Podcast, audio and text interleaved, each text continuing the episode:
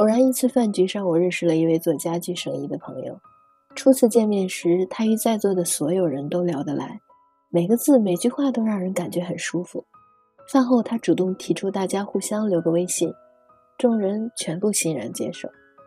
我与他相邻而坐，他很得意地指着手机告诉我，自己的微信好友已经有一千多人了。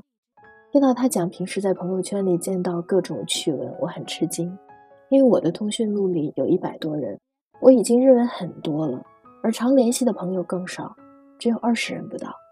我问他那么多朋友怎么顾及得了？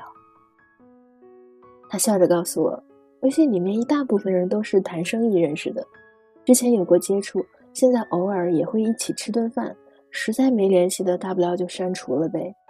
朋友那么多，也不在乎那一两个。听了他的话，我才明白，原来他所指的朋友多，不过是些点头之交。也难怪，生活里面要接触的人那么多，见面打个招呼，问候声好，都是在所难免的。这要把这些人纳入进朋友圈，那每个人的朋友还真的是不少。朋友多是好事，只是人的精力有限，无端让一些本该草草经过的陌生人停留在自己的世界里，实在有些浪费。社会学里面有个很著名的邓巴数字理论，也叫做一五零定论。它讲到人类智商将允许人类拥有稳定社交网络的人数是一百四十八人。四舍五入大约就是一百五十人。人一辈子活动的圈子很小，要交到真正知心的朋友，还有赖于机缘，或者一生就一个真的懂你。大部分人都是在你的舞台里面走个过场。从你读书开始，到毕业工作、结婚成家，身边亲近的人总在变化，喜欢的人来了又走，去了再来，人走茶凉，大抵如此。真情尚且难得长久，你想要滥情在萍水相逢之中，别人也只会对你不以为意。过得了初一，过不了十五，既然交不了心，便只能各自天涯。友情需要经营，却不能钻营。像那位朋友，我想朋友多了，只是能满足他的骄傲，却高维不了他的灵魂。受到身边长辈的影响。我有很长一段时间将朋友多了路好走看得太重，这导致我在陌生人面前多少有点畏畏缩缩。我希望留住每一个朋友，却总担心自己言行举止的不当会引起别人的反感。那时候我很羡慕那些擅长交际、身边常常包围着一群朋友的人，也尝试着去谈别人喜欢的，做别人欢心的。直到后来才慢慢发现，朋友并不是时刻不能或缺。人真正需要朋友的时候，其实就是四下无人的寂寞夜里，有个肩膀。比如一大群人吃饭、喝酒、游乐、玩耍，我更希望自己伤心的时候，有个人在身旁，不需要有什么言语，只要能听我诉苦便好。有些人曾经问我，为什么身边的朋友越来越少？我想，可能是因为人成长的过程中，一直都在学习如何独立。独立去上学，独立去求爱。即便结婚以后养家的工作，还是要一个人去做。群居只是学会独立的需求，在慢慢适应独立的生活的同时，你对外界的依赖自然就少了。朋友能给你的寄托便也少了，有些人就该淡了。但淡了并非没有。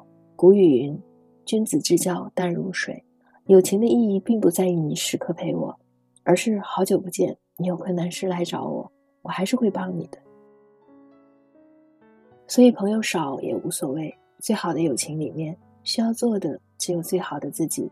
人很难强行融入一个圈子，阳春白雪的容不得下里巴人，大字不识的聊不懂天文地理。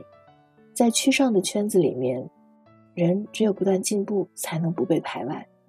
朋友不在多少，有几个聊得来的伴儿就好，不必强求与别人的机缘。不属于自己的朋友终会散去，该来的那个人也终会到来。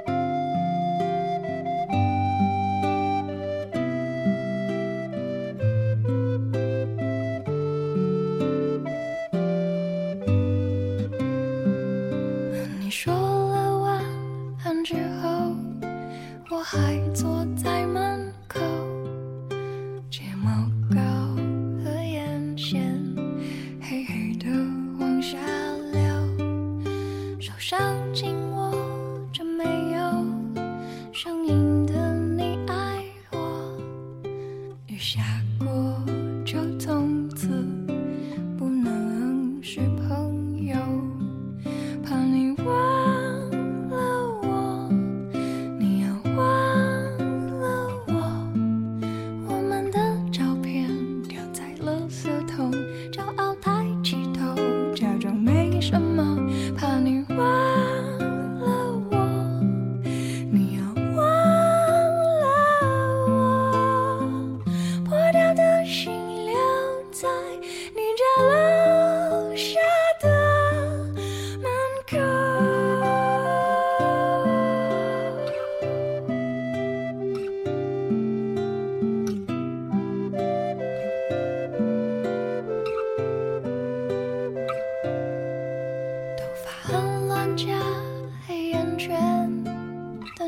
也在门后，戴着黑框眼镜，装酷的走啊走，一定会好，舍不得就这样说分手。